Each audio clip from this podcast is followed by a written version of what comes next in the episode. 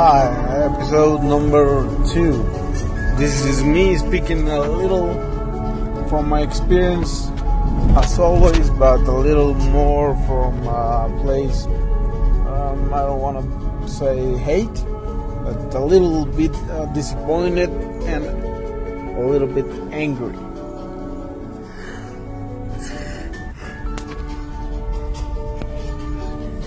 Also a little bit tired. So this is why. Um, we live in Guadalajara, Mexico, and um, we are experiencing some heavy traffic every day, all day. So uh, what I'm proposing is uh, to be able to to give people the power to make the decisions that matter using the collective knowledge or the knowledge of the collective ones that interact with each uh, between each other. So how we do this? In my plan, um, it's like uh, using the blockchain to to be able to secure that if one people is telling that he or she is she or he the decentralized unit provided by a blockchain it's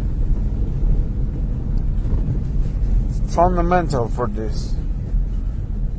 So perhaps I'm seeing if people collaborate with this kind of projects, they will be rewarded with a little more appreciation, a little more value on their opinions.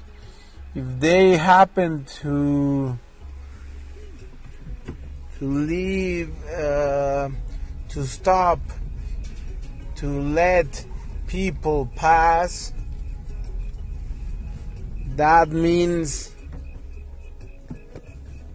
they will earn some kind of a reward. That reward will become and be status. The status to keep doing and providing good feedback to the um, knowledge. More people to the com- more knowledge and value to the community. So that's the invitation. To be able to create a system that rewards the good ones give them power to decide what is going to be the next good thing they need Thank you.